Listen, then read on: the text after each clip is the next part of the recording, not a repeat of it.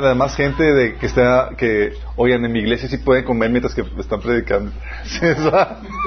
y no cobran diezmo. Ah, ah, pero ya estamos en vivo. Sorry, perdón.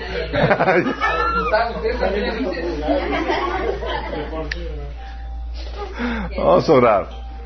Amado Padre Celestial, te damos gracias, Señor, por la bendita oportunidad que tú nos das de reunirnos para alabarte, exaltarte y gozarnos en tu presencia, Señor. Ahora queremos pedirte, Señor, que nos hables, Señor, nos ayudes a entenderte, Padre nos dé sabiduría y comprensión, Señor, acerca de ti, acerca de tu presencia, Señor. Pero que tú hables a través de mí, Señor, cubras cualquier deficiencia y que tu palabra se siembre en los corazones de todos los que lo, están escuchando, Señor. Que podamos salir de aquí transformados, Señor, renovados por el poder de tu palabra y tu Espíritu Santo, Señor. Te lo pedimos en el nombre de Jesús. Amén. Ok, chicos, vamos a hablar del tema de la presencia.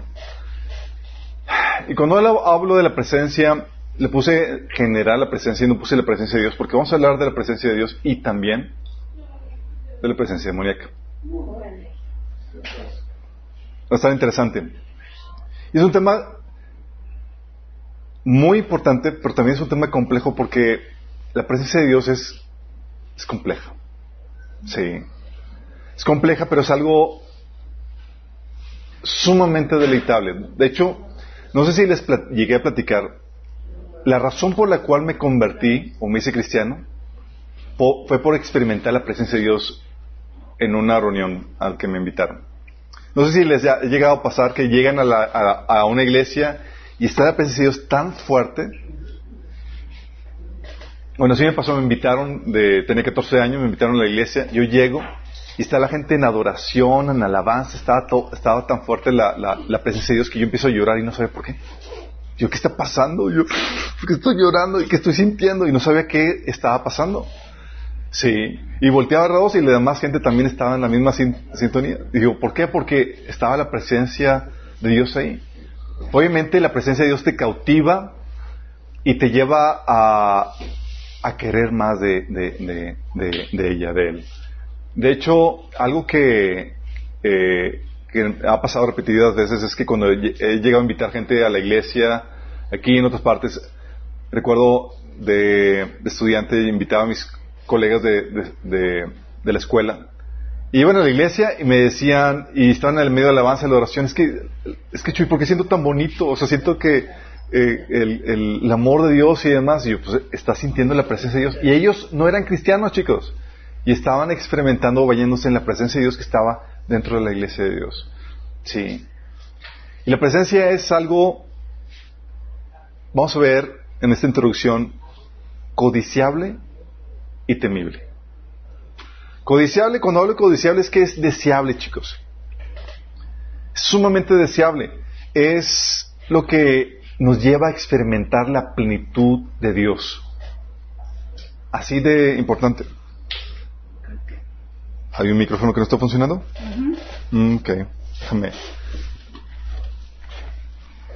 Aquí hay otro.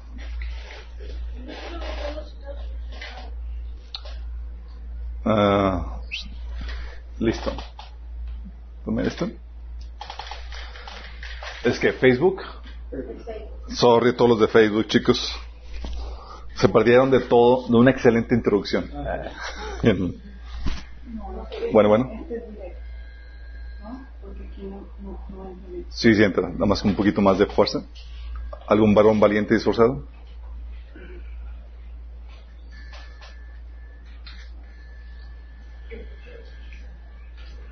Bueno, bueno. ¿No se escucha? No, vamos a intentar con el largo, entonces. No, es que va retrasado. Ahí está. ¿Ya está? Sí, va retrasado. Ah, ok. Entonces, para saber qué micrófono es. Gracias. una disculpa a todos los que nos estaban sintonizando por Facebook. Ya saben que cuando se, se cuatrapea en Facebook, estamos en, en YouTube. Sí. Déjalo aquí. Entonces les comentaba que la presencia de Dios es deseable y una de las causas por las cuales es sumamente deseable, chicos, es porque es lo que te lleva a experimentar la plenitud esa saciedad. Sin la presencia de Dios sentimos ese vacío en nuestro corazón, en nuestra vida, en nuestra alma. De hecho, se ha comentado y, es típica eh, eslogan de evangelismo de que tenemos un vacío en nuestro corazón que nadie puede llenar sino solamente Dios, solamente la presencia de Dios en nuestra vida. Dice la Biblia, dice que, y la iglesia es el cuerpo de Cristo, y Él la completa y la llena. Y también es quien da plenitud a todas las cosas en todas partes con su presencia. Fíjate que está diciendo, da plenitud en todas las cosas en todas partes con qué? Con su presencia. Es Él el que con su presencia completa y llena la iglesia. Así de importante es esto. Hay gente que dice, aún cristianos, gente del mundo obviamente que no tiene Cristo es entendible, pero aún cristianos que sienten todavía un vacío, algo que les falta en su vida, y no es otra cosa más que un síntoma de que les falta la presencia de Dios en sus vidas, les falta la llenura. Es un síntoma. Dice Salmo 63 del 1 al 5, Oh Dios, tú eres mi Dios y de todo corazón te busco. Mi alma tiene sed de ti. Todo mi cuerpo te anhela en esta tierra reseca y agotada donde no hay agua. Fíjate la, añoranza de, del salmista. Está diciendo que anhelaba a Dios su presencia. Versículo 2. Te he visto en tu santuario y he contemplado tu poder y tu gloria. Tu amor inagotable es mejor que la vida misma. ¿Cuánto te alabo? Te alabaré mientras viva. A ti levantaré mis manos en oración. Tú me satisfaces más que un suculento banquete. Te alabaré con cánticos de alegría. Tú me satisfaces más que un suculento banquete. Tu amor inagotable es mejor que la vida misma. Está hablando de esta, de esta plenitud que uno puede llegar a experimentar y es con la presencia de Dios. De hecho, cuando una persona y un cristiano, de que estamos hablando particularmente en nuestras vidas, llegamos a sentir esa insatisfacción, que estamos sintiendo que, que no, estamos, no hay ese gozo, es porque nos está faltando la presencia de Dios, chicos. Fíjate lo que dice Juan 7 al 37 al 39. En el último día, el más solemne de la fiesta, Jesús se puso de pie y exclamó, si alguno tiene sed, que venga a mí y beba. De aquel, en que, de aquel que cree en mí, como dice la Escritura, brotarán ríos de agua viva. Con esto se refería al Espíritu que habría de recibir más tarde los que creyeran en Él. Hasta ese momento el Espíritu no había sido dado porque Jesús no había sido glorificado todavía. Que esta agua viva que brota de tu ser está hablando del Espíritu Santo. Este Espíritu Santo es el que calma la sed de tu alma. Es decir, ese deseo de ser feliz se satisface. Ya no estás buscando que el matrimonio te haga feliz, ya no estás buscando que el trabajo o que tal cosa que vas a comprar, o ya nada te satisface sino solamente la presencia de Dios. De hecho, es lo que le dijo Jesús a la samaritana en Juan 4 del 13 al 14. Todo el que beba de esta agua volverá a tener sed, respondió Jesús. Pero el que beba del agua que yo le daré no volverá a tener sed jamás sino que dentro de, él esa agua se convertirá en un manantial del que brota vida eterna. En teoría, tú en Cristo, al experimentar la presencia de Dios, tú ya encontraste esta satisfacción, ya encontraste esta felicidad que el mundo ha estado buscando en el dinero, en la fama, en, en las cosas materiales, en los éxitos de este mundo, en lo que tú quieres. En teoría, tú ya, tu alma está satisfecha. Sí. En teoría.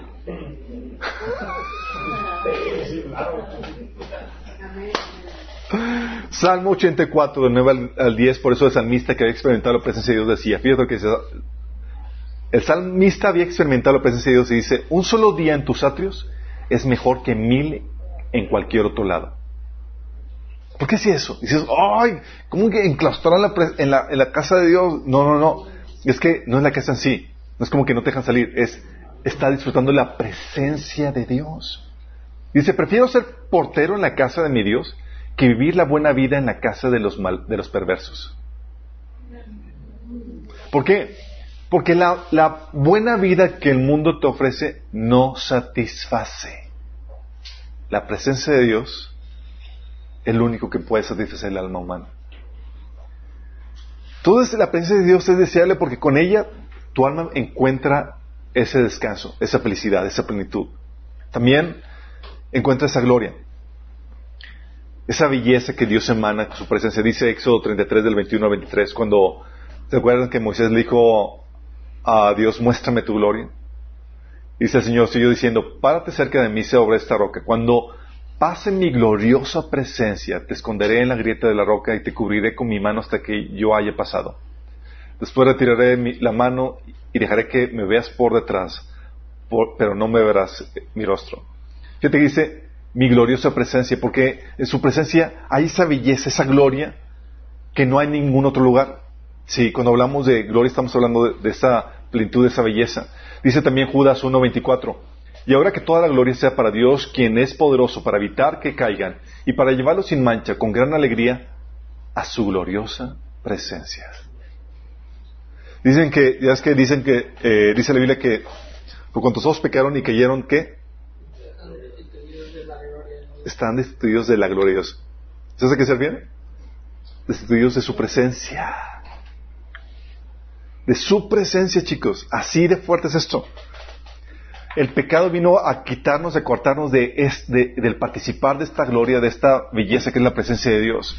No solamente eso, la presencia de Dios es deseable porque también en ella encuentras gozo. Dice Salmo 16, 11, me mostrará la senda de la vida. En tu presencia hay plenitud de gozo. Si hay, ves algún hermanito medio marguis, ¿no está, ¿no está disfrutando la presencia de Dios? En tu presencia hay plenitud. en tu presencia hay plenitud de gozo. Delicias a tu diestra para siempre. Isaías 65, del 17 al 19, cuando ya la presencia de Dios se, sea restituida a toda la creación, fíjate lo que dice. No volverá a mencionarse las cosas pasadas, ni se traerá a la memoria alégrense más bien y regocíjense para siempre por lo que estoy a punto de crear. Estoy por crear una Jerusalén feliz, un pueblo lleno de alegría. Me regocijaré por Jerusalén y me alegraré en mi pueblo. No volverá a oírse en ella ya voces de llanto ni gritos de clamor. Fíjate, un, una Jerusalén feliz, un pueblo lleno de alegría. ¿Te acuerdas las palabras de Pablo cuando dice gozaos en el Señor y lo repite una, dos, tres veces en Filipenses. Él estando en la cárcel, dices, ¿cómo puede estar gozoso? Porque la presencia de Dios es lo que produce este gozo. No solamente produce este gozo, también te lleva a experimentar el amor que todos necesitamos experimentar. Salmo 63, como habíamos comentado, tu amor es mejor que la vida, por eso mis labios te alabarán. Mejor que la vida, no se imagina, toda la gloria que pueda haber en esta vida no se compara con la presencia de Dios donde experimenta su amor. De hecho, dice Romanos 5:5, y esa esperanza no acabará en desilusión, pues sabemos con cuánta ternura nos ama Dios, porque nos ha dado al Espíritu Santo para llenar nuestro corazón con su amor. Fíjate, ¿qué se necesita para que puedas experimentar el amor de Dios? La presencia de Dios, el Espíritu Santo en tu corazón. Gente que dice, es que nadie me ama ni nada. Lo que único que necesitas es la presencia de Dios en tu, corazón.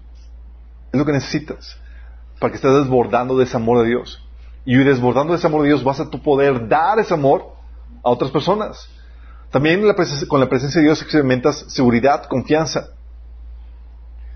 es lo que dice Jesús en Juan 16:32, cuando todos lo iban a abandonar. Dice, y aquí la hora viene y ha venido ya en que seréis esparcidos cada uno por su lado y me dejaréis solo. Dice Jesús, más no estoy solo, porque el Padre está conmigo.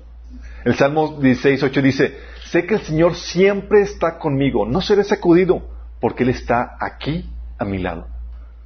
Cuando estás experimentando la presencia de Dios, cuando estás consciente de la presencia de Dios, no te no, muestras esa seguridad, esa confianza. No hay nada que te, que te sacuda. Porque estás teniendo, ves al Señor ahí a tu lado. La presencia de Dios también te, da protección. Dice la Biblia en el Salmo 34, 7, el ángel de Jehová acampa alrededor de los que le temen y los defiende. Dice, acampa, mora ahí y los defiende. De hecho, Deuteronomio 23, del 13 al 14 dice, en el, el campamento debe ser santo porque el Señor tu Dios se mueve dentro de él para protegerte y derrotar a sus enemigos. O sea, dentro del campamento está ahí el Señor y está con su presencia para darte la protección y para derrotar a tus enemigos. Imagínate lo que hace la presencia. Por eso es tan importante. La presencia también, chicos, te lleva a experimentar cordura y sentido común. Dije cordura, no con G. El gordito de fondo. Amén, gloria a Dios. No, es cordura. Dice la Biblia, el sentido común y el éxito me pertenecen. La fuerza y la inteligencia son mías. Pertenecen a Dios, la sabiduría pertenece a Él, chicos. ¿Y sabes qué hace el Señor cuando abandona su presencia de una, de una generación, de, una población? Dice la Biblia en Romanos 1.28, por pensar que era una tontería reconocer a Dios, Él los abandonó, o sea, quitó su presencia. Los abandonó a sus tontos razonamientos y dejó que hicieran cosas que jamás deberían hacerse. O sea, empezaron ya a razonar mal, los abandonó a que sigan así. Romanos 1 del 21 al 22 dice, es cierto, ellos conocieron a Dios, pero no quisieron adorarlo como Dios ni darle gracias. En cambio, comenzaron a inventar ideas necias sobre Dios. Como resultado, la mente les quedó en oscuridad y confusión. Afirmaban ser sabios, pero se convirtieron en completos necios. Dios quita su presencia y con eso quita la cordura, el sentido común, chicos. Como ya lo estamos viendo en nuestra sociedad hoy en día. ¿Qué está haciendo el Señor? Está retirándose. Y este es algo que me ha platicado, que cuando dice la Biblia que, se ha quitado el que, lo retiene, que el que retiene al anticristo, sabemos que es tiempo de partir. La presencia es tan codiciable, chicos, también porque es la que imparte victoria y bendición, chicos. Dice, oye, ¿cuál fue el secreto de José que le haya ido, haya ido también en medio de su exilio en Egipto? Exactamente, la presencia de Dios dice, Génesis 39, del 2 al 23, dice, ahora bien, el Señor estaba con José y las cosas le salían muy bien. Dice, ¿estaba qué? Con José, chicos. Dice, mientras José vivía en la casa de su patrón de Egipto, este se dio cuenta de que el Señor estaba con José y lo hacía prosperar en todo. Fíjate. José se ganó la confianza de Potifar y éste lo nombró mayordomo de toda su casa y lo confió, le confió la administración de todos sus bienes. Por causa de José, el Señor bendijo la casa de Egipto, del Egipto, del egipcio Potifar, a partir del momento en que puso José a cargo de su casa y de todos sus bienes. La bendición del Señor se extendió sobre todo lo que tenía el egipcio, tanto en la casa como en el campo. Qué fuerte, ¿no? O sea, por la presencia de Dios en mi vida, hace que todo me salga bien, tengo éxito, y que la bendición venga y se desparrame donde yo vaya. La presencia es lo que produce. Dice también más adelante en versículo 21, cuando ya lo, acusan y lo envían a la cárcel, dice, el Señor estaba con él y no dejó mostrarle su amor. Fíjate las palabras, el Señor estaba con él. Y estaba con él para mostrarle su amor. Hizo que se ganara la confianza del guardia de la cárcel el cual puso a José a cargo de todos los prisioneros, de todo lo que ahí se hacía. Como el Señor estaba con José y hacía prosperar todo lo que él hacía, el guardia de la cárcel no se preocupaba de nada de lo que dejaba en sus manos. ¿Tú has sentido esa gracia de Dios sobre tu vida? De cómo la presencia está sobre ti y te da favor y hace que las cosas salgan bien. Dice Levítico 26 del 3 al 12. Dice, dice el Señor, si se conducen según mis, mis, estatutos y obedecen fielmente mis mandamientos, yo les enviaré lluvia a su tiempo y la tierra y los árboles del campo darán sus frutos. La trilla durará hasta la vendimia, la vendimia durará hasta la, hasta la siembra. Comerán hasta saciarse y vivirán seguros en su tierra. Yo traeré al país, yo traeré paz al país y ustedes podrán dormir sin ningún temor. Quitaré de la tierra las bestias salvajes y no habrá guerra en su territorio. Perseguirán a sus enemigos y ante ustedes caerán a filo de espada. Cinco de ustedes perseguirán a cien, y cien de ustedes perseguirán a diez mil, y ante ustedes sus enemigos caerán a filo de espada. Yo les mostraré mi favor, los haré fecundos, los, multiplicaré y mantendré mi pacto con ustedes.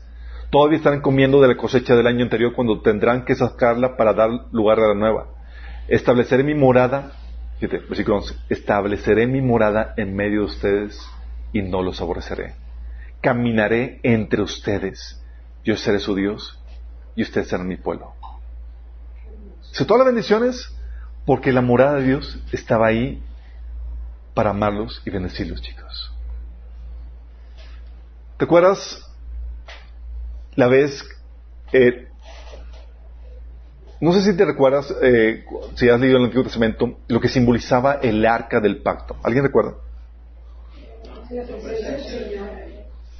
El arca del pacto era la misma presencia de Dios, el cual estaba colocada en el lugar santísimo. Era un símbolo de la presencia de Dios y donde ahí se manifestaba la presencia de Dios.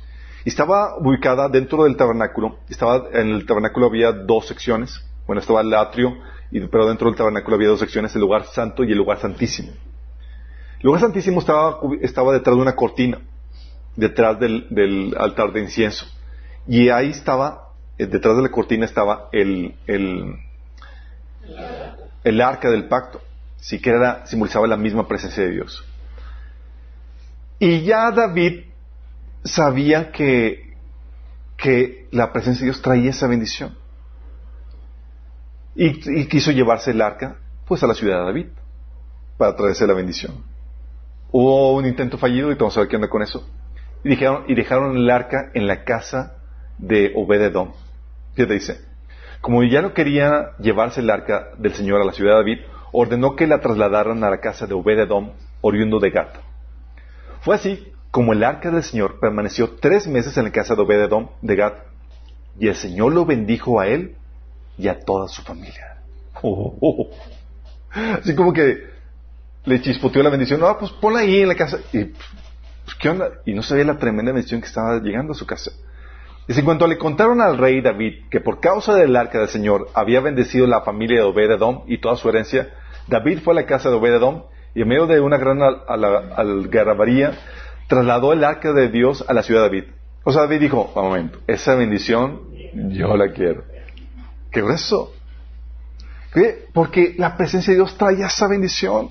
Por eso es tan codiciable, chicos. Se trae bendición, victoria, protección, seguridad, trae paz.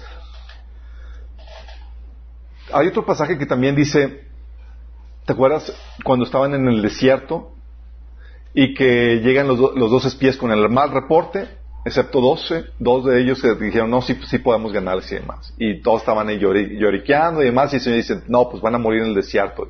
Y ellos, no, pues sí, sí, vamos, queremos conquistar la tierra prometida, sí, sí, sí podemos. Números 14, 42 dice, Moisés les da la advertencia, si suben, los derrotarán sus enemigos, porque el Señor no está entre ustedes.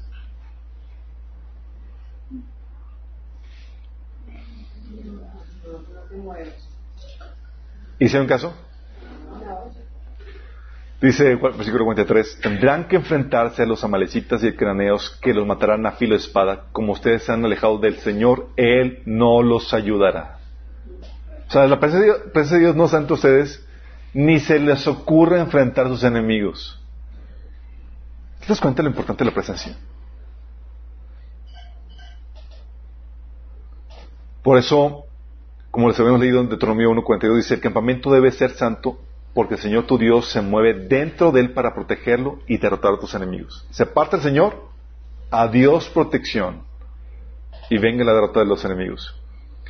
De hecho, conscientes de que la presencia era clave para la, victoria del, pueblo de Israel, Caleb y Josué dijeron esto al pueblo de Israel. Dice, dos de los hombres que exploraron la tierra, la tierra José, hijo de Nun, y Caleb, hijo de, de Jefoné, se rasgaron las vestiduras. Dijeron a todo el pueblo de Israel, la tierra que atravesamos y exploramos es maravillosa. Si el Señor se agrada de nosotros, Él nos llevará salvo a esa tierra y nos la entregará.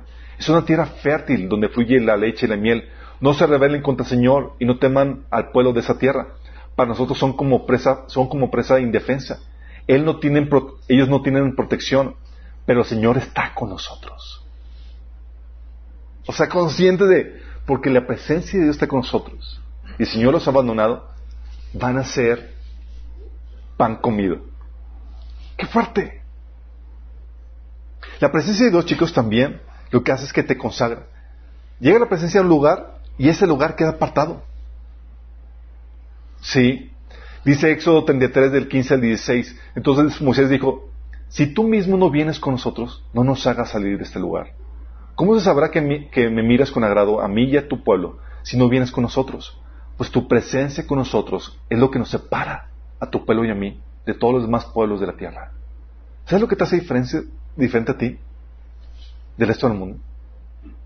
La presencia de Dios. Es lo que te consagra, chicos. Es lo que te aparta. De hecho, es la presencia lo que te permite vencer la naturaleza pecaminosa. Dice Romanos 8 del 12 al 13. Sin embargo, ustedes no viven según la naturaleza pecaminosa, sino según el Espíritu. Si es que el Espíritu de Dios vive en ustedes. O sea, si no vive en mí, olvídate. No hay nada que pueda refrenar o parar tu naturaleza pecaminosa. Es el Espíritu, la presencia de Dios en tu vida, lo que refrena tu naturaleza, pecaminosa. Sí, y es lo que te hace que pertenezcas al Señor. Dice, y si alguno no tiene el Espíritu de Cristo, no es de Cristo. Sí. Por lo tanto, hermanos, tenemos una obligación, pero no es la de vivir conforme a la naturaleza pecaminosa. Porque si ustedes viven conforme a ella, morirán. Pero si por medio del Espíritu dan muerte a los malos hábitos del cuerpo, vivirán.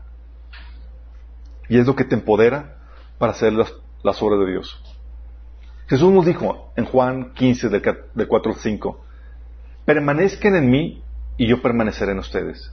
Así como ninguna rama puede dar fruto por sí, por sí misma, sino que tiene que permanecer en la vid, así tampoco ustedes pueden dar fruto si no permanecen en mí, es decir, unidos a Él.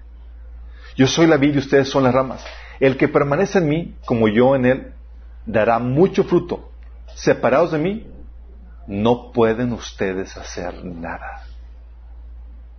Es decir, te separas de la presencia de Dios, no le sirves para Dios. No puedes dar fruto para Dios. Sí, puedes dar fruto para las obras de la carne. Pero el fruto que cuenta, olvídate de eso. Tan importante la presencia de Dios, chicos, que por eso al lugar donde iban, hacían los israelitas un altar y asegurarse que la presencia estuviera ahí con, con ellos. Sí.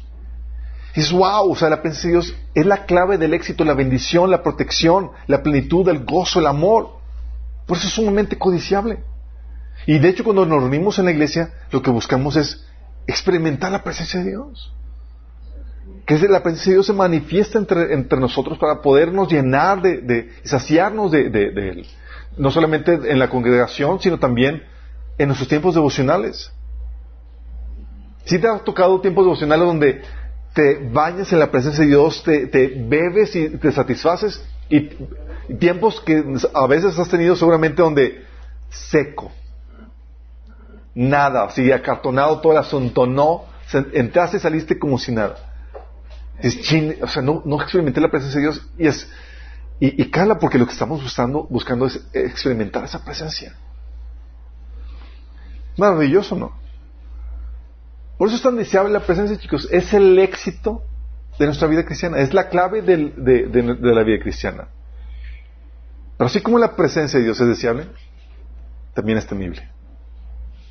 Sumamente temible. Tan así que decía el profeta Jeremías en el capítulo 30, 21, dice, Dentro de ustedes surgirá un, un, líder, uno de ellos será su gobernante. Lo acercaré hacia mí y él estará a mi lado. Pues, ¿quién arriesgaría su vida por acercarse a mí? afirma el Señor. O sea, queremos la presencia de Dios, pero es temible. Así, a riesgo. ¿Te acuerdas del caso de Nadab y Abiú, los hijos de Aarón? Ellos fueron llamados como sacerdotes juntamente con Aarón para servir en la presencia de Dios en el templo. Y a ellos se les ocurrió hacer una burrada. Sí. Dice Levítico 10 del 1 al 3. Pero Nadab y Abiú, hijos de los hijos de Aarón, tomaron cada uno su inciensario y poniendo en ellos fuego e incienso, ofrecieron ante el Señor un fuego que no tenía por qué ofrecer, pues Él no se los había mandado. Entonces salió de la presencia del Señor un fuego que los consumió y murieron ante Él. ¿Te imaginas? Moisés le dijo a Aarón, de esto te hablaba el Señor cuando te dijo, entre los que se acercan a mí manifestaré mi santidad y ante todo el pueblo manifestaré mi gloria. Y Aarón guardó silencio. Y dice el Señor, entre los que se acercan a mí manifestaré mi santidad y ante todo el pueblo manifestaré mi gloria. Eso de guardar, de manifestar mi santidad está hablando de que va a poner las cosas en orden en su presencia, chicos. Si hay algo que está desviado, estar Por eso vamos a ver qué onda con, con, con, con por qué la presencia se manifiesta y no se manifiesta, cuando sí, cuando no. Tiene que ver con estas cuestiones. De hecho, también otro caso de la temible, la, la, temible manifestación de la presencia de Dios es el caso de Usa. ¿Se acuerdan? Así cuando estás en la presencia de Dios, chicos, tienes que entender esto. Tú tienes que ir en orden, alineado. ¿Sí? Hacer y acercarte como Él indica y hacer lo que Él te indica. Este, en el caso de USA, Dios había dado instrucciones de que el arca solamente fuera trasladada por medio de los levitas, en los hombros de los levitas cargando. Y David, ignorante de lo que decía la Biblia, aunque se le había dado la instrucción de que copiara una, hiciera una copia a mano del libro de la ley. ¿Cómo van con la Biblia, chicos?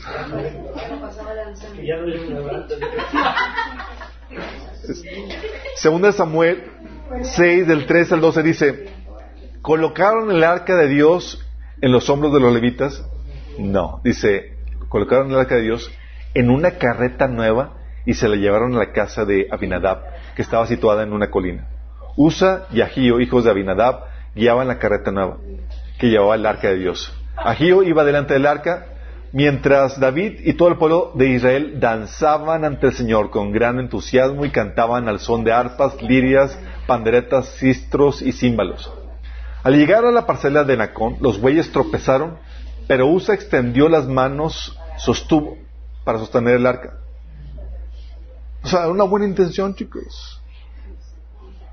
Entonces la ira del Señor se encendió contra Usa por su atrevimiento y lo hirió de muerte ahí mismo.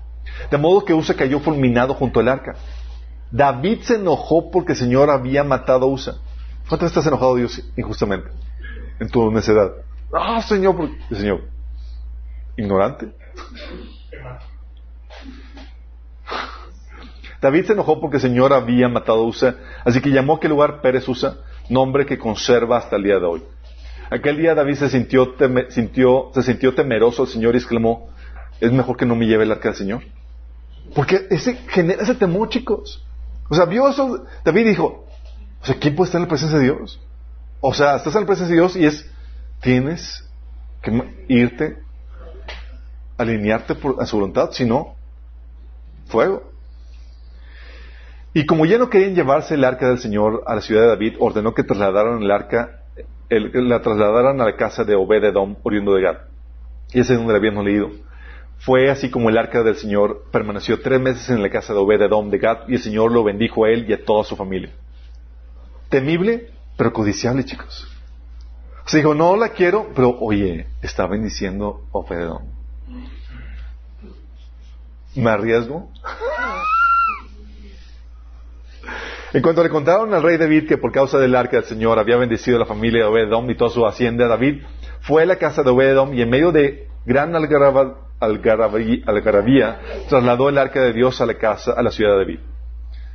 Sí, de temor, pero aunque caso temor, es sumamente codiciable, chicos. Y es bueno, eso es en el Antiguo Testamento. En el Nuevo Testamento ya el Señor se tranquilizó un poquito.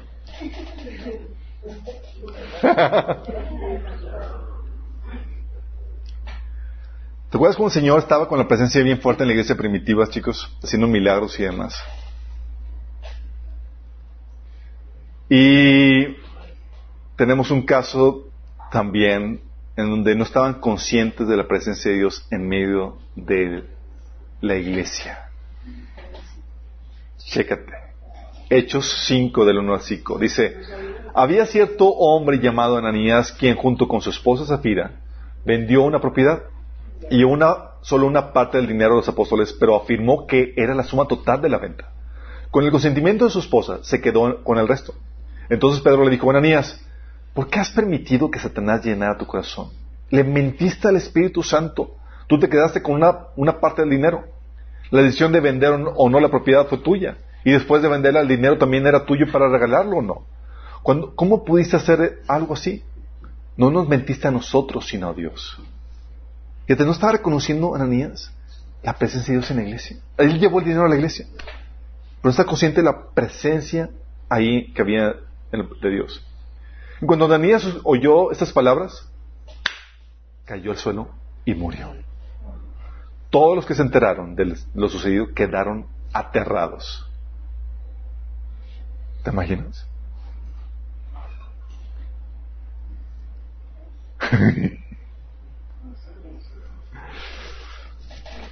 Fíjate lo que dice como un acto de misericordia a Dios al pueblo, a Moisés con respecto al pueblo de Israel. Éxodo 33 del 1 al 5. Dice, el Señor le dijo a Moisés, váyanse tú y el pueblo que sacaste de la tierra de Egipto, suban a la tierra que juré dar a Abraham, Isaac y Jacob. A ellos les dije, daré esta tierra a sus descendientes. Enviaré un ángel delante de ti para expulsar a los cananeos, los amorreos, los hititas, los fereceos, los hebeos y los jebuseos. O sea, toda esa chusma suban a la tierra donde fluye la leche y la miel. Sin embargo, yo no los acompañaré. Si yo no los acompañaré, porque son un pueblo terco y rebelde. Si lo hiciera, seguramente los destruiría en el camino. Muchos estamos, Señor, quiero sentir tu presencia, más ven, Señor. Y el Señor dice, no, porque si no, te fulmino. Cuando los israelitas oyeron estas palabras tan duras, hicieron duelo y dejaron de usar joyas y ropa fina. Pues el Señor había dicho a Moisés que les dijera, ustedes son un pueblo terco y rebelde. Si yo los acompañara, aunque fuera un solo instante, los destruiría en el camino. ¿Qué ¿Por qué crees que Dios le dijo a Abraham, en Génesis 17.1, Abraham de 90 años, era de 99 años cuando le apareció Jehová y le dijo, yo soy el Señor tu Dios, yo soy el Dios todopoderoso, anda delante de mí y sé perfecto. ¿Por qué crees? ¿Por qué crees que se nos dice a nosotros como creyentes en Hebreos 12 del 28 al 29? Así que nosotros que estamos recibiendo un reino incomovible, seamos agradecidos Inspirados por esta gratitud, adoremos a Dios como a Él le agrada. Fíjate, dice, agrademos al Señor como a Él le agrada. Con temor reverente. Porque nuestro Dios es fuego consumidor. ¿Estamos viendo, chicos? El Señor es fuego consumidor. Su presencia es deseable, es codiciable, porque ahí está la bendición, la victoria, el gozo, la paz pero al mismo tiempo sumamente temible, porque si en su presencia te desvías, a juicio. Es por esta razón que como un acto de misericordia, como Dios le dijo con el pueblo de Israel, me alejo. ¿Qué es eso? Como un acto de misericordia, me aparto. Y es lo que ha hecho con la humanidad, chicos. Si Dios decidía permanecer, ya nos hubiera fulminado. Lo que hizo Dios es que se apartó de, del ser humano. Porque el ser humano se apartó de él. Es lo que determinó su estado caído. Como el hombre tomó el fruto prohibido, ¿te acuerdas lo que la amenaza que Dios le había dado? Si comes ese fruto, ciertamente morirás. Y sabemos que cuando está hablando de muerte, está hablando de muerte física y espiritual, chicos. Muerte física, eventualmente Adán terminó muriendo a los 930, 30 y tantos años. Y su espíritu, en ese momento en que tomó el fruto, se desligó del Espíritu de Dios. El Espíritu Santo moraba con el hombre, chicos. Y esa separación, y Dios decide separarse, retraerse. Esa separación era necesaria para poderle otorgar un tiempo de gracia para permitir el arrepentimiento y la salvación del hombre, chicos. Por eso, dentro de toda la creación, la presencia de Dios estaba en la tierra santa, en cierto grado. Y en la tierra santa, en el lugar, en el templo, en cierto grado. Y en el templo, en el lugar santo, a mayor grado. Y en el lugar santísimo es donde, cuidadito, ahí solamente puedes entrar una vez al año. Y no sin un sacrificio previo. ¿Sí? Efesios 2 del 1 al 3 dice, en otro tiempo ustedes estaban muertos en sus transgresiones y pecados, en los cuales andaban conforme a los poderes de este mundo. Se conducían según el que gobierna las tinieblas, según el Espíritu que ahora ejerce su poder en los que viven en, la desobediencia. En ese tiempo, también todos nosotros vivíamos como ellos, impulsados por nuestros deseos pecaminosos, siguiendo nuestra propia voluntad y nuestros propios propósitos. Como los demás, éramos por naturaleza objetos de la ira de Dios. Pero ¿por qué no caía la ira de Dios, chicos? Porque se había alejado Dios de nosotros. De hecho, todos hemos escuchado el plan de salvación donde dice, oye, en la comunión entre Dios y el hombre se había cortado, Dios se había separado. Pero esa separación, chicos, era un acto de gracia para comprarle tiempo al hombre, para que pueda arrepentirse. Colosenses 1, 20, 21 dice, en otro tiempo ustedes, por su actitud y sus malas acciones, estaban alejados de Dios y eran sus enemigos. Nosotros nos alejamos de Dios, Dios nos había dado la propiedad aquí, esta, esta creación, y Dios en cualquier momento como dueño y creador todo podía venir y hacer juicio y justicia en cualquier momento. ¿Por qué ha rezagado tanto ese tiempo, chicos? Por pura gracia. Dices, oye, ¿por qué no condena a los malos? ¿Por qué permite que estén separados el hombre de, Dios? Por esto mismo. Dice, en nuestro estado caído entonces estamos alejados de Dios. Efesios 2.12 dice, recuerden que en ese entonces ustedes estaban separados de Cristo. Tu estado caído, el estado del normal del ser humano, antes de ser redimido, antes de nacer de nuevo, es separado de Dios. De hecho, 1 Timoteo 6, 16 dice, al único inmortal que vive en la luz inaccesible, a quien nadie ha visto ni pueda ver, al sea honor y el poder eternamente. Dice que vive en una luz, inaccesible y que nadie ha visto, chicos, en su estado caído. ¿Por qué crees? Apocalipsis 21 dice que vamos a ver a Dios cara a cara. Ahorita está separado, pero está trabajando en plan de redención para volver a unir al hombre. Sí. Dice Gálatas 5.4, pero si ustedes pretenden hacerse, justos ante Dios por cumplir la ley, han quedado separados de Cristo, han caído de la gracia de Dios. Es decir, hay un estado donde está separado de Dios y que puedes caer en ese estado separado aún después de haber confesado Cristo. ¿Te imaginas? Efesios 4.18 dice, a causa de la ignorancia que los domina y por la dureza de su corazón, estos tienen oscurecido el entendimiento y están alejados de la vida que proviene de Dios. Porque el estado del hombre caído, chicos, es separado de Dios, alejado de la presencia de Dios. De hecho, la muerte eterna, ¿qué es, chicos?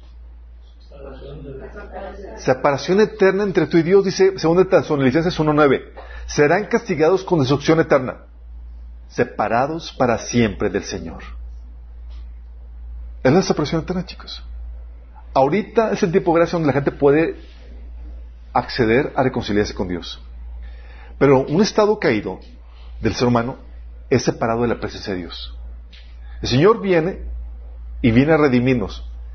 Y la redención, chicos, es para restaurar la presencia de Dios en tu vida.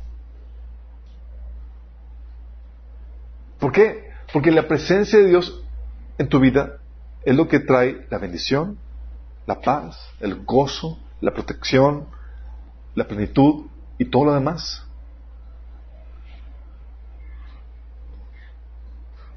Romanos 5 del, 11 del 10 al 11 dice, pues como nuestra amistad, escucha, nuestra amistad con Dios quedó restablecida por la muerte de su Hijo, cuando todavía éramos sus enemigos, con toda seguridad seremos salvos por la vida de su Hijo.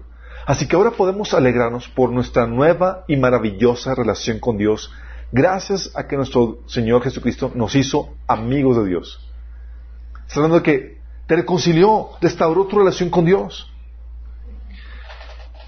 En el antiguo pacto, chicos, nadie podía entrar a la presencia de Dios. Estaba velada la presencia de Dios, simbolizada en el, en el arca del pacto. Dice el autor de Hebreos, en Hebreos 9, del 1 al 8, fíjense lo que dice. En el primer pacto entre Dios e Israel incluían ordenanzas para la, adoración en un lugar de culto aquí en la tierra. Este tabernáculo estaba formado por dos salas. En la primera sala había un candelabro, una mesa y los panes consagrados sobre ella. La sala se llamaba lugar santo. Luego había una cortina detrás del cual se encontraba la segunda sala, llamado lugar santísimo. En esa sala había un altar de oro para, el incienso y un cofre de madera conocido como el arca del pacto, el cual estaba totalmente cubierto de oro. Dentro del arca había un recipiente de oro que contenía el maná, la vara de Aarón, al que, al que le había salido hojas, y la tabla del pacto, que era de piedra. Por encima del arca estaban los querubines de la gloria divina, cuyas alas se extendían sobre la tapa del arca, es decir, el lugar de la expiación. Pero ahora no podemos explicar estas cosas en detalle. Cuando estos elementos estaban en su lugar, los sacerdotes entraban con regularidad en la primera sala, durante el cumplimiento de sus deberes religiosos. Pero solo el sumo sacerdote entraba en el lugar santísimo y lo hacía una sola vez al año, siempre ofreciendo sangre por sus propios pecados y por los pecados que el pueblo cometía por ignorancia. Mediante estas ordenanzas el Espíritu Santo daba a entender que el lugar, que la entrada al lugar santísimo no estaba abierta a todos en tanto siguiera en pie el tabernáculo y el sistema que representaba. Es decir, la presencia de Dios estaba todavía bloqueada. Y luego llega el nuevo pacto, chicos. Es lo que dice Hebreos 10 del 19 al 22.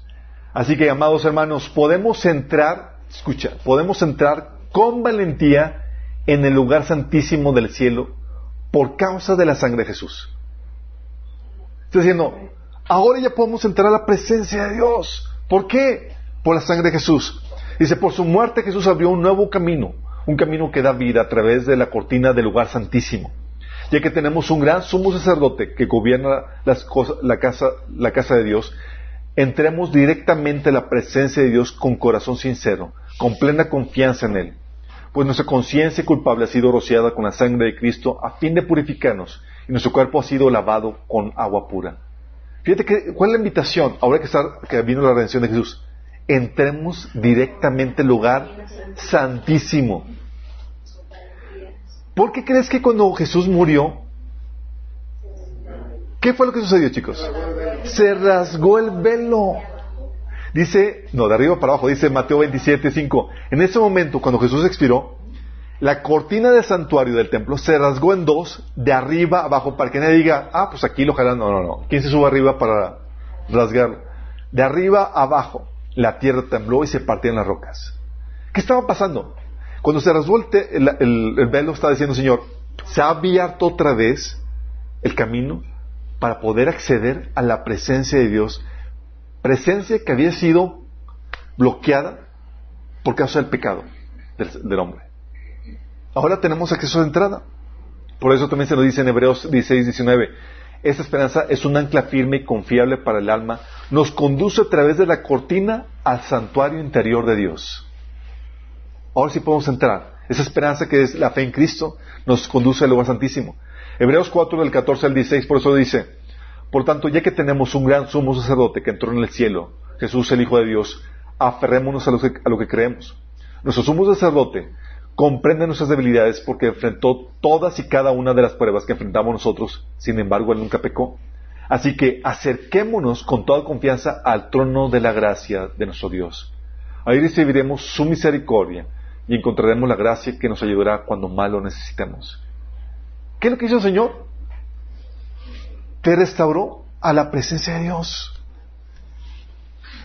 Muchas veces se nos pierde esto de, mente, chicos, porque pensamos, ah, el Señor vino a darnos vida eterna. Chicos, pero la vida eterna es qué? Que te conozcan a ti, el Padre, y a tu Hijo Jesús. Es esa comunión con Dios, la vida eterna, chicos. Es esa presencia de Dios. Acuérdate que el hombre murió porque se separó de la presencia de Dios. Y se restaura porque se vuelve a unir al Espíritu de Dios. Por eso, a ver si lo tengo por aquí. Lo tengo más adelante, entonces les digo. Por eso la presencia de Dios lo que hace es que va a dar vida a nuestros cuerpos mortales. Como dice Romanos 8:11. Sí. Dice, entonces, ¿qué hizo el Señor?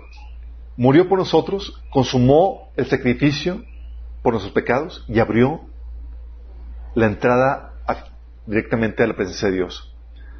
No solamente nos dio entrada al trono del, del Padre, al lugar santísimo, sino que ahora vino a dar el Espíritu Santo a nosotros. Juan 8, Juan 20 del 19 al 22 dice, al atardecer de aquel primer día de la semana, es decir, el día que Jesús resucitó, estando reunidos los discípulos a la puerta, a puerta cerrada por temor a los judíos, entró Jesús y poniéndose en medio de ellos los saludó. La paz con ustedes. Eso no tocar la puerta, el sustito que les aventó. Dicho esto, les mostró las manos y el costado. Al ver el Señor, los, los discípulos se alegraron. La paz sea con ustedes, repitió Jesús. Como el Padre me, me envió a mí, así yo los envío a ustedes. Acto seguido, sopló sobre ellos y les dijo, reciben el Espíritu Santo. ¿Qué fue lo que hizo? Lo primero que hizo Jesús el día que resucitó. Aparece entre ellos y restaura la presencia del Espíritu Dios en ellos, presencia que se había perdido con la caída, chicos. De hecho, por eso se profetizaba la venida del el ungido, que es el Cristo o el Mesías, que significa aquel en cuya aquel eh, en que mora la presencia de Dios. Sí, aquel en quien mora la presencia de Dios. Y Jesús vino a, a, vivir en la misma condición en que vivió Adán. Adán tenía la presencia de Dios en su vida. Con la caída se separa de la presencia de Dios y muere espiritualmente. Y Jesús, al nacer, a ser fecundado por, el Espíritu Santo, le da vuelta a la caída y vuelve a ser formado con la presencia del Espíritu Santo desde su, desde su concepción. Señor nos redime y restaura a nosotros esa misma presencia. ¿Por qué crees que dice, no contristéis al Espíritu Santo de Dios con el cual fuiste sellados para el día de la redención? Fíjate lo que está diciendo. Dice, hey, no te portas mal porque incomodas a la presencia de Dios, el Espíritu Santo. Dice en, en Efesios 1.13 que el Espíritu Santo Fuiste sellado con el Espíritu Santo el día que tú naciste nuevo, el día que tú creíste en el Evangelio. Y ese Espíritu Santo, ahora se honrar la presencia de Dios en tu vida se debe convertir en tu estilo de vida. Romanos 5.5, esa presencia es lo que dice, lo que ahí dice en ese pasaje, que es lo que permite que podamos experimentar el amor de Dios. Y la redención, chicos, va a llegar a tal punto donde la presencia de Dios va a ser plena. Ahorita es parcial. Por ejemplo, ahorita no estamos en la misma... Todavía sentimos, tenemos un adelanto. Dice la Biblia que el Espíritu Santo es el adelanto. Dice... Las primicias. Son las arras. Las arras es el adelanto. Sí. Que se te da cuando adquieres una posición. Pero una, en ese en ese adelanto hay niveles también. En ese adelanto hay niveles, así es. Dice, en, él también ustedes cuando oyeron el mensaje de verdad del Evangelio que les trajo salvación y lo creyeron, fueron marcados con el sello que es el Espíritu Santo prometido. Estas son las arras o la garantía, es el depósito que se da de que nuestra herencia, de nuestra herencia hasta que llegue la redención final del pueblo adquirido por Dios para el avance de su gloria. Y va a llegar un día, chicos, en donde se va a consumar todo. Y la presencia de Dios va a ser restaurada por completo a la creación de Dios. Apocalipsis 21 del 12 a 4 donde habla esto. Dice, vi además la, la ciudad santa, la nueva Jerusalén, que bajaba del cielo, procedente de Dios, preparada, preparada como una novia hermosamente vestida para su prometido. Y oí una potente voz que provenía del trono y decía, aquí, entre los seres humanos, está la morada de Dios. El campamento medio de, él acampará medio de ellos y ellos serán su pueblo. Dios mismo estará con ellos y será su Dios. Él enjuagará toda lágrima de los ojos y no habrá muerte, ni llanto, ni lamento, ni dolor, porque las primeras cosas han dejado de existir. Es decir, la presencia de Dios en toda su plenitud se va, la vamos a experimentar y gozar. Vamos a ver a Dios cara a cara. Después del milenio. Después del milenio, chicos. ¿Qué es lo que está haciendo Dios? El plan de redención va por un proceso de limpia, chicos. Donde Dios te redime, te santifique y demás. ¿Para qué? Era necesario que tú fueras redimido para que la presencia de Dios no te destruyera. Porque la presencia de Dios es temible. Para eso es necesario. Sí. Y la presencia de Dios sigue extendiéndose de forma gradual hasta que ya esté preparada la creación para recibir a Dios. Para que habite con el hombre. La presencia es tan crucial, chicos. ¿Qué es lo que determina si vives una relación o una religión? Tú puedes vivir todas las ordenanzas, las leyes, los mandatos de Dios y vivir una vida hueca, vacía, meramente religiosa, sin la presencia de Dios. Sin la presencia. ¿Te acuerdas el reclamo de Dios al pueblo de Israel en Isaías 1 del 10 al 15? Fíjate el reclamo de Dios. Oigan la palabra del Señor, gobernantes de Sodoma. Empieza bravo el asunto. Escuchen la ley de nuestro Dios, pueblo de Gomorra. ¿De qué me sirven sus muchos sacrificios? Dice el Señor. Harto estoy de los holocaustos de carneros y de la grasa de animales engordados. La sangre de toros, corderos y cabras no me complace. Momento, momento, no me complace. Pero Él ordenó, ¿o no? Sí, Él ordenó todo eso. ¿Y aquí por qué está diciendo que no le complace? Dice, porque, ¿por qué vienen a presentarse ante mí? ¿Quién les mandó traer animales para que pisotearan mis, mis atrios? No me siguen trayendo vanas ofrendas. El incienso es para mí una... Eh, dice, el incienso es para mí una abominación. Luna nueva, días de reposo, asambleas convocadas. No soporto con su adoración. Me ofenden. Yo aborrezco sus lunas nuevas y festividades. Se me han vuelto una carga que estoy cansado de soportar. Cuando levantan sus manos, yo aparto de ustedes mis ojos. Aunque multipliquen sus oraciones, no las escucharé. O sea, están haciendo todo, la alabanza de la adoración, los sacrificios, levantando las manos a Dios y el Señor, no estoy ahí. No escucho, no estoy. Isaías 1 del 10 al 15. Y Jesús se lo reclamó al pueblo de Israel, chicos, cuando vino, cuando se manifestó, ¿te acuerdas? Los fariseos tenían todas las normativas y toda la religiosidad que establece las normas religiosas completamente. Pero fíjate lo que dice Jesús el reclamo, Marcos 7, del 6 a 7. Este pueblo me honra con sus labios, pero su corazón está lejos de mí. Su adoración es una farsa porque enseñan ideas humanas como si fueran mandato de Dios. O sea, alejados de, de Dios, pero alabando al Señor. Qué terrible. Pero cuando experimente la presencia de Dios, se comete una relación, chicos, el sacrificio de alabanza, por ejemplo, se convierte en una deleite de la presencia de Dios. Dice Salmo 22.3, pero tú eres santo, tú que habitas entre las alabanzas de Israel. En una reclamando porque no estaba entre las alabanzas del pueblo y otra que sí está. ¿Cuándo sí, cuándo no? Cuando todo tu quehacer religioso se vuelve vacío y sin la presencia de Dios. ¿Y cuándo sí tiene la presencia de Dios? Todo eso vamos a estar viendo, chicos. Pero hay que aclarar aquí algo, que algunos dudas que solamente algunos tienen. ¿Qué nos supone que Dios es omnisciente y está en todos lados? Entonces, ¿a qué nos referimos con la presencia de Dios? ¿Sí es omnisciente? Sí, sí lo es. De hecho, dice Salmo 139, 7 12. ¿A dónde iré de tu espíritu? ¿Y a dónde huiré de tu presencia? Si subiera a los cielos, ahí estás tú. Y si en el sol hiciera mi estrado, ahí, he aquí, ahí tú estás. Si tomare las alas del alba y habitare en el extremo del mar, aún ahí me guiará tu mano y me asistirá tu diestra. Si dijere, ciertamente las tinieblas me encubrirán, aún la noche resplandecerá alrededor de mí, aún las tinieblas no encubren de ti y, y la noche resplandece como el día. Lo mismo te son las tinieblas que la luz. O sea, en pocas palabras, no hay lugar donde te puedas ocultar de la presencia de Dios. Entonces Dios es omnipresente, omnisciente, está en todas, y omnipresente, está en todas partes. ¿A qué nos referimos entonces con su presencia?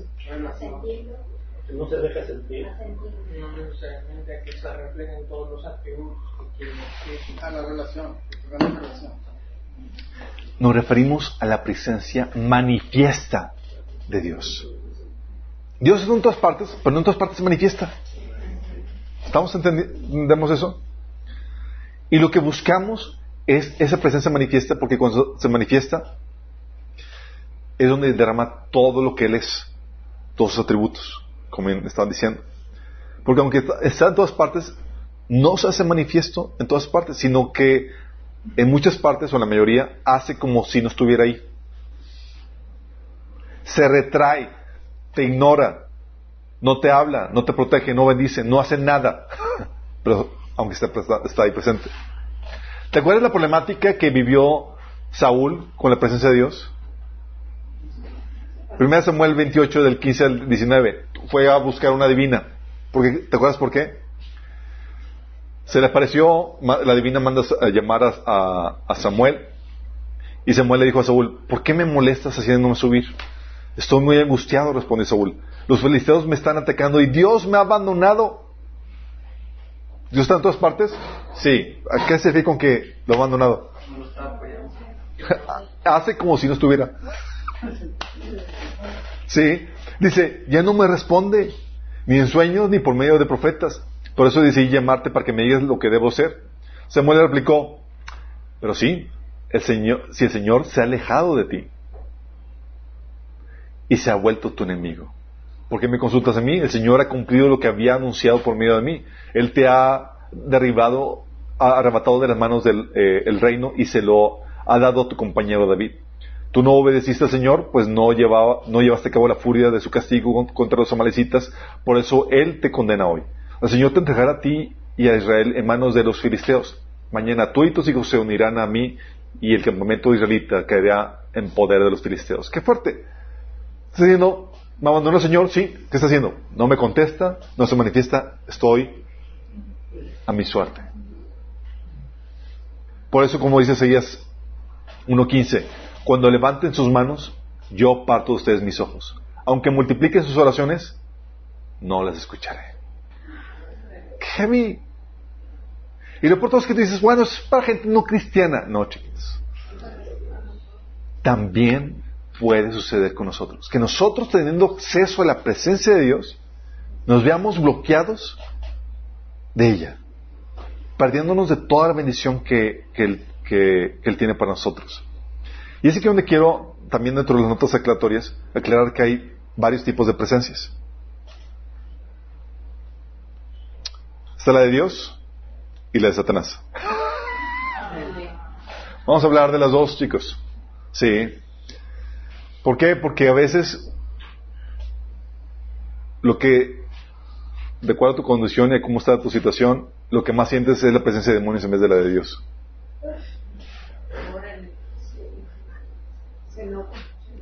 Y tenemos que saber la mecánica de cómo operan y cómo funcionan ambas presencias, chicos. ¿Sí? Está la presencia de Dios.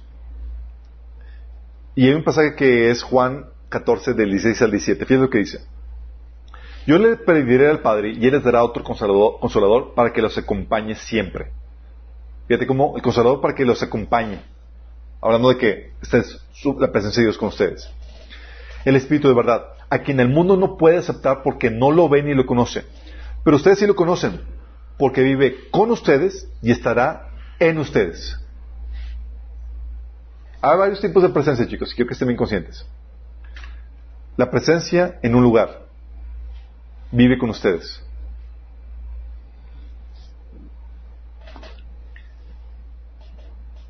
Esta presencia, chicos, es la presencia que se manifestó en un lugar, no necesariamente una persona. Es lo que permite que personas, por ejemplo, no cristianas que lleguen a una iglesia, por ejemplo, llegan y se quebranten más porque están sintiendo la presencia de Dios. No están ellos, pero está en ese lugar. ¿Me explico?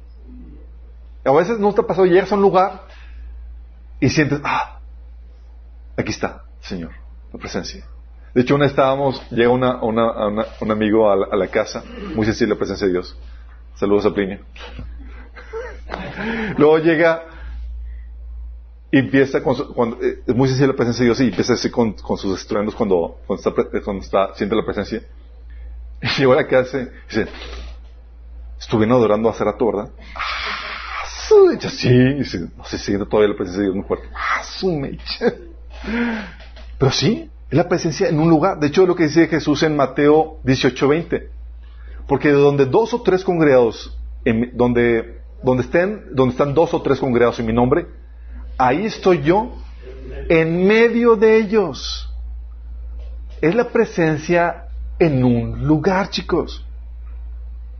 1 Corintios 3, 16 al 17 es una traducción que también es posible, eh, dice, no se dan cuenta de que todos ustedes son templo de, Dios y que el Espíritu de Dios vive entre ustedes.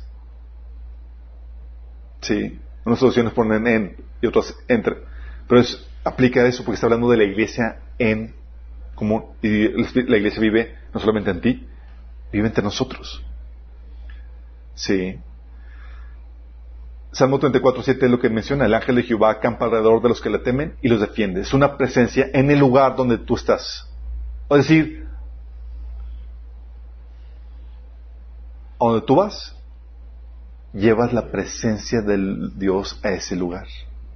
Cuando nos juntamos como iglesia, volvemos o santificamos ese lugar porque hacemos que la presencia de Dios llegue a ese lugar. ¿Sí? Dice 2 Corintios 6, 16. ¿En qué concuerda el templo de Dios y los ídolos? Porque nosotros somos el templo de Dios viviente. Como Él ha dicho, viviré con ellos y caminaré entre ellos. Yo seré su Dios y ellos serán mi pueblo. ¿Tú estás consciente de la presencia de Dios en tu lugar? Es algo que cambia tu vida cuando tú eres consciente de eso porque, porque tienes al invitado del honor ahí mismo. Ya no puedes vivir como siempre. Sí, ya te vuelves consciente de que no puedo contristarlo. Dice, ¿te acuerdas cuando estaba el, el, ángel de Jehová que se apareció a, Josué, a este Josué y también a Moisés? Y les da una instrucción. Dice José 5:15, y el príncipe del ejército de Jehová respondió a Josué, quítate el calzado de tus pies, porque el lugar donde estás es santo. Y Josué así lo hizo. ¿Qué hacía ese lugar santo, chicos? La presencia, La presencia de Dios. La presencia de Dios es lo que te consagra, es lo que consagra un lugar, una, donde, donde está. Entonces está la presencia en un lugar. ¿Vamos? Puede que tú no estés considerado al Señor, tú no hayas nacido de nuevo, pero estás disfrutando de la presencia de Dios que está moviéndose en un lugar. Y por consecuencia te están chispoteando las bendiciones y demás que nomás tú ni, ni nada hiciste. ¿Sale? También está la presencia en la persona, donde decía ese pasaje, y estará en ustedes. Lo que decía Jesús en Juan 14, 23, le contestó Jesús, el que me ama obedecerá mi palabra y mi Padre lo amará y haremos nuestra morada en él.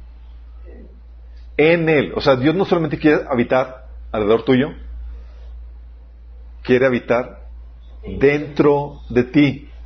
Juan 20, 20, 22 es lo que se acuerdan que habíamos leído que se parece a Jesús el primer día de la semana, cuando el día de resurrección, y lo primero que hizo después de, de morir, de la redención, y de resucitar es soplar sobre los discípulos el Espíritu Santo, para que ellos se conviertan en el templo de Dios.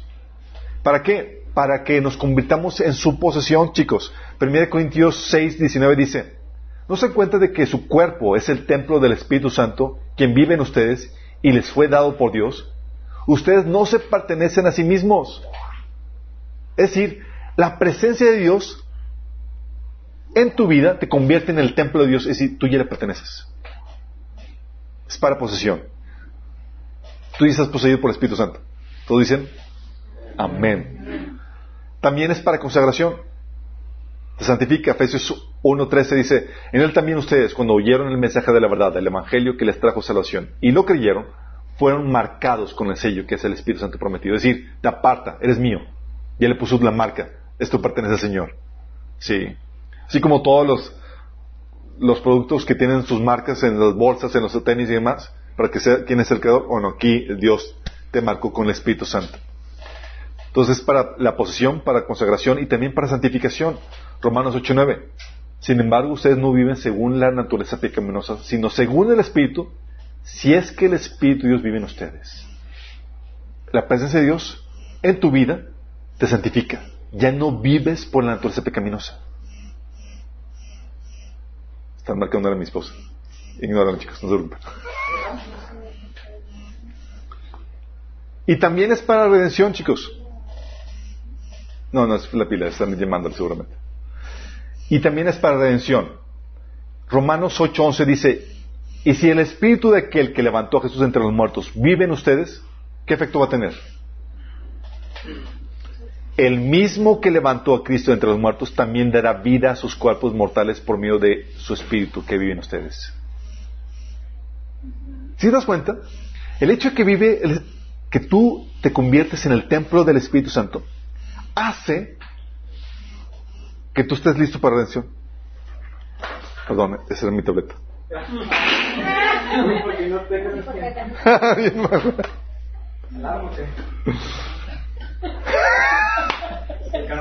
Era para la redención, chicos. Sí, el hecho que tú te conviertas en templo asegura que tú vas a resucitar el día de la redención. El Espíritu Santo, el Espíritu de aquel que levantó a Jesús entre los muertos, vive en ustedes. El mismo dice, si el Espíritu de aquel que levantó a Jesús de entre los muertos vive en ustedes, el mismo que levantó a Cristo de entre los muertos también dará vida a sus cuerpos mortales por medio de su Espíritu que vive en ustedes. Esa es la presencia de una persona, chicos, y es para redención también. Consagración, para posesión, para santificación, para posesión y para redención. Y también otro tipo de presencia, chicos, que la unción. A ver, chicos. Los santos del Antiguo Testamento sobre los cuales venía el Espíritu Santo, ¿venía sobre ellos para hacer morada dentro de ellos en el Antiguo Testamento? No. ¿Por qué no? ¿Por qué no se podía? No se podía, chicos, porque la redención no se había realizado. Sí. Lo que venía sobre ellos era la unción, que es la llenura temporal del Espíritu que te funde para servirle y para ser efectivos en un ministerio. Llega el Espíritu Santo sobre ti.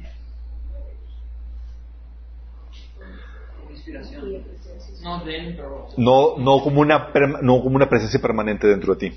Era temporal. Era temporal. Era nada más para hacer un eso. Exactamente. Para llevar algo. Exactamente.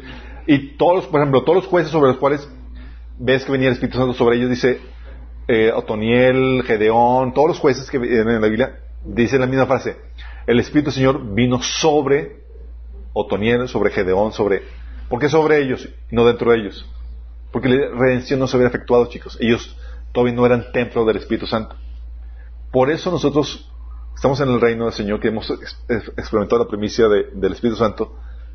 Y cuando hablamos del reino, hablamos del Espíritu Santo. El más pequeño de nosotros es mayor que cualquier del Antiguo Testamento. Por la pura presencia del Espíritu Santo en tu vida. Sí. Pero esta es una manifestación de la presencia del Señor. Llega la unción y llega y te posee o te empodera, ¿sí? De forma efímera o de forma temporal, no dura. Y viene solamente cada, vez que requieres ese poder para eh, eh, llevar a cabo la obra de Dios. Dice jueces 14.6, en ese instante el Espíritu del Señor vino con poder sobre Sansón y despedazó las quejadas de león a mano limpia. Y así cada episodio, que así venía el Espíritu. Sí. También cuando vino sobre Saúl, ungirás por príncipe a Saúl y luego en el versículo eh, capítulo 11 versículo 6 de 1 Samuel cuando Saúl escuchó la noticia el espíritu de Dios vino sobre él con poder y lo llevaba a hacer esa tarea o también David 1 Samuel 16 13 dice al estar David de pie entre sus hermanos Samuel tomó el frasco del aceite de oliva que había traído y ungió a David con el aceite y el espíritu del Señor vino con gran poder sobre David a partir de ese día y esa, esa unción, chicos, se manifiesta también como una llenura.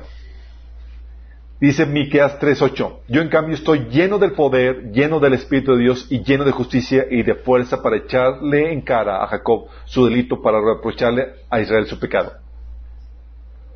Nota eso.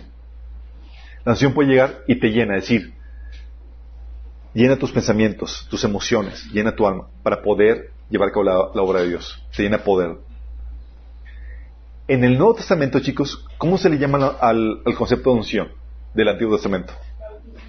Bautismo en el Espíritu Santo o llenura del Espíritu Santo.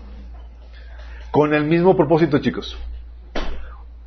Está la habitación del Espíritu Santo, el sello del Espíritu Santo que es para, para redención, para salvación, donde te hace templo del Espíritu Santo. Pero otro es la unción o el bautismo del Espíritu Santo, o la llenura del Espíritu Santo que es para ejecución, para que hagas las obras de Dios. Por eso Jesús les dijo a los discípulos en Hechos 1.8, cuando venga el Espíritu Santo sobre ustedes, recibirán poder y serán mis testigos tanto en Jerusalén como en toda Judea, Samaria hasta los confines de la tierra. Nota, esto fue previo a partir, cuando, fue, cuando ascendió. Ya Jesús había soplado sobre ellos el Espíritu Santo. Pero esto es algo, un concepto diferente. Es el bautismo del Espíritu Santo, que es cuando recibes, como la unción del Antiguo Testamento, esta llenura para llevar, llevar a cabo la tarea de Dios. Y esa llenura, igual que el Antiguo Testamento, es repetitiva. Viene sobre ti cada vez que lo requerías. ¿Te acuerdas cuando llegaba, estaba este Pablo eh, y dejó ciego a una persona? ¿Te acuerdas? En Hechos 13, del 9 al 11, dice, entonces Pablo, o sea, entonces Saulo, o sea, Pablo, lleno del Espíritu Santo, clavó los ojos en el Imeas y le dijo, hijo del diablo y enemigo de toda justicia. Lleno de todo engaño y de fraude, nunca dejarás de torcer los caminos de rectos del Señor. Ahora la mano del Señor está contra ti y vas a quedarte ciego por algún tiempo y no podrás ver la luz del sol. Fíjate dice, lleno del Espíritu Santo. Cuando vino el Pentecostés, ¿qué fue lo que sucedió con los, con los discípulos? Fueron bautizados, dice Hechos 2.7. Todos fueron llenos del Espíritu Santo y comenzaron a hablar en diferentes lenguas. Sí. ¿O te acuerdas cuando estaba Pedro ante los gobernantes? Tenía que, se requería el poder del Espíritu Santo en ese momento para que hicieran, hablaran. Dice Hechos 4.8. Entonces Pedro, lleno del Espíritu Santo, le dijo a los gobernantes, les didijo, gobernantes del pueblo y ancianos de Israel, y empezó a predicarles. Porque vino la llenura. Esta llenura, chicos, este bautismo, esta unción, es diferente a la posesión del Espíritu Santo. ¿Vamos? Son tres tipos de manifestación de la presencia. La de los demonios, chicos. ¿Habrá presencia igual que la de Dios en un lugar? Sí, hay presencia en un lugar así como la de Dios de que viviré en ustedes. Hay lugares que se han hecho guaridas de demonios, chicos. Apocalipsis 2.13. Digo, Apocalipsis 18.2. Grito, gritó gran voz, ha caído, ha caído la gran Babilonia, se ha convertido en morada de demonios, en guarida de todo espíritu maligno, en nido de toda ave impura y detestable. Imagínate, chicos, un lugar que se convirtió en morada y guarida de toda ave impura y detestable. ¿Te acuerdas cuando Jesús se refirió a la iglesia de Teatira? No, de Esmirna. Y fíjate lo que dice en, en Apocalipsis 2.13. Le dice, sé dónde vives. Ahí donde Satanás tiene su trono. O sea, ¿hay lugares físicos donde Satanás y los demonios moran? Sí. Y fíjate, y ahí Dios decidió plantar una iglesia. O sea, y sé que está sufriendo algo de perturbación demoníaca. Le falta decir. Pero si vas viendo, o sea, sí hay lugares, chicos. De hecho, en hecho, en 1 Corintios 10, del 18 al 22, Pablo exhorta a los, a, los cristianos para que no participen de las celebraciones de los sacrificios a los demonios, a los, a los, a los ídolos. Dice Pablo, porque van a tener comunión con demonios. Es decir, ahí, en esa celebración, hay demonios, chicos. Y a participar ustedes, se, hay, hay esa contaminación de demonios porque están celebrando a ídolos. Imagínate. Entonces sí, sí hay, igual que como Dios, presencia en un lugar. También hay la presencia en una persona. Hay posesión demoníaca. Lucas 4:41, muchos estaban poseídos por demonios, los cuales salieron a su orden gritando, eres el Hijo de Dios. Pero como ellos sabían que Él era el Hijo del Mesías, los reprendió y no los dejó hablar. Hay posesión demoníaca. Igual que nosotros poseídos por el Espíritu Santo, hay gente poseída por demonios. La posesión, habíamos platicado en el taller de liberación, no se manifiesta porque el espíritu, eh, los demonios te controlan por completo, que puede ser una, una situación en la cual se dé, sino porque controlan áreas de tu vida, sí, de forma parcial. También habrá unción demoníaca, chicos.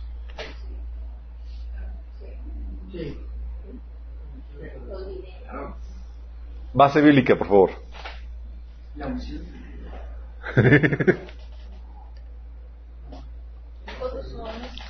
Alguien sobre el cual haya llegado, no la llenura del Espíritu Santo, la llenura de Satanás. Saúl, cuando le lanzó la, a David para matarlo. Pedro, cuando le dice los fariseos cuando trataban matarlo. Llenura, chicos. Hechos 5.3. Vamos a ver a alguien que recibió la llenura, no del Espíritu Santo, la llenura de Satanás. Ananías. Hechos 5.3. Entonces Pedro le dijo a Ananías, ¿por qué has permitido que Satanás llenara tu corazón?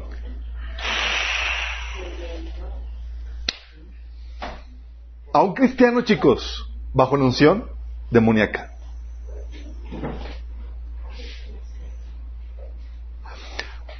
Por eso es importante que sepamos saber cómo operar y movernos en la presencia de Dios y distinguir la presencia de los demonios, chicos. Porque tú, aún como cristiano, podrías estar moviéndote en uno y en otro. Como Pedro. Cuando dijo, aparte de mí, Satanás. Sí. Vamos viendo, eso es importante, chicos. Lo que vamos a estar viendo es solamente la introducción. Lo que vamos a estar viendo es, oye, ¿cómo se atrae la presencia de Dios? Y también quiero saber cómo se atrae de Satanás para no traerla. ¿Cómo la traigo? O sea, si la presencia de Dios atrae bendición, la victoria, la protección. Yo quiero eso, eso. Es lo que me va a dar la plenitud, si no voy a estar buscando saciarme con otras cosas. Pero ¿cómo la traigo? ¿Cómo la disfruto? Sí. Y también cómo, cómo distinguir cuando estoy atrayendo o de qué forma se atrae la presencia de Satanás. ¿Te imaginas que estés, sin darte cuenta, atrayendo la presencia de Satanás sobre tu vida? ¿Pudieras? ¡Claro! Ananías no se dio cuenta que había permitido que la presencia de Dios, de, la presencia de Satanás, lo llenara. Dices, ¿Mm? Hechos 5.13. Digo, Hechos 5.3. También, ¿cuáles son los efectos? ¿Qué beneficios, qué perjuicios puede traer la presencia? ¿Cómo, sí, cómo se manifiesta la presencia de Dios y también la Satanás? ¿Cómo se ve si hay perturbación espiritual en un lugar? ¿O si está la presencia de Dios morando ahí? ¿Cómo se aparta la presencia, chicos? La presencia de Dios puede partir de tu vida o de un lugar y eso sería algo terrible. Pero también la presencia del enemigo se puede repeler y eso es algo muy bueno. Pero ¿cómo se repele? Es que Puede suceder lo mismo que en el Antiguo Testamento, por ejemplo, con Sansón. Dice la Escritura, dice, y el Espíritu de Dios se apartó de él, dice, y él no se dio cuenta. Puede darse que la presencia de Dios se aparte y no te diste cuenta, y que haya venido sobre ti la presencia del, del enemigo, como moranías, y no te diste cuenta. ¿Cómo debo tratarla? La presencia de Dios es algo muy delicado, chicos. Y tienes que, saber que, tienes que saber cómo manejarla. Y es lo que vamos a estar viendo. Porque lo que menos quieres es que huya de, ti. Y cómo puedes vivir en ella, que sea algo habitual que tú, así como decía el profeta Elías, Jehová en cuya presencia estoy. Sí, morar en la presencia de Dios, experimentar continuamente su llenura, debe ser tu meta, debe ser tu andar cristiano, andar el Espíritu. La idea es que tú puedes moverte en eso. Muchos han llegado de tiempo a tiempo diciéndome, es que Alberto, mis tiempos devocionales están bien secos, no siento la presencia de Dios. Vamos a ver qué onda con eso. ¿Cuál es el secreto para que la presencia de Dios llegue sobre tu vida y lo puedas sentir en cualquier momento? Pero eso continuará. No,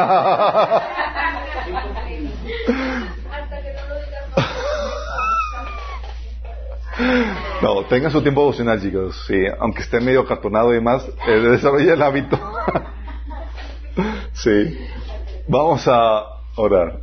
Amado Padre Celestial, damos gracias, Señor, porque tu palabra nos da la sabiduría y entendimiento para saber cómo manejar algo tan solemne que es tu misma presencia, Señor. La fuente de sabiduría, de plenitud, de gozo, de paz, Señor. Señor, queremos que tú nos vayas guiando en este recorrido, Señor, para que podamos ser sabios y entendidos y honrarte con nuestras vidas, Señor, y volvernos conscientes de esa gloriosa presencia, Señor, que habita en nosotros y entre nosotros. Ayúdanos, Señor, te lo pedimos. Quiero terminar también con una llamada a las personas que no sean, tú tal vez no eres cristiano todavía, pero te queremos invitar que lo, a que entregues tu vida a Cristo. La Biblia dice que Jesús vino, se hizo carne tomó tu lugar en la cruz para pagar el precio que merecía tus pecados. Él recibió la condena que tú merecías. Y si tú crees que Jesús es Dios encarnado, que murió por ti en la cruz y que resucitó por, por tus pecados, y estás dispuesto a arrepentirte, el Señor promete venir a ser morada dentro de ti y darte esta plenitud, este gozo, esto que es la vida y que hemos estado platicando, que promete para ti. Si quieres hacer eso, además necesitas tener la actitud correcta, necesitas arrepentirte y creer que Jesús es el Señor. Es Dios encarnado que murió a por ti en la cruz. Si quieres hacer esto, nada más tienes que invocar el nombre del Señor. Pídele que te salve. Y donde estás ciertos ojos y dile, Señor Jesús, te pido que me perdones por mis pecados, porque he seguido mis propios caminos y no los tuyos. Pero hoy me arrepiento y hoy te entrego mi vida. Yo te acepto como mi Señor, mi Salvador. Yo creo que moriste por mis pecados y que resucitaste para darme vida eterna, la cual hoy recibo como el regalo que tú me das. En nombre de Jesús. Amén. Si esta, hiciste esta oración de forma genuina, tienes que manifestar frutos de ese arrepentimiento. Antes no te importaba la voluntad de Dios, ahora te importa y quieres conocerla. Entonces tienes que leer la Biblia. Léela de, desde el Nuevo Testamento y te invitamos a que te discipules y a que te congregues. Es algo que tienes que hacer como parte de tu conversión. Si necesitas ayuda, contáctanos. Te queremos ayudar con eso.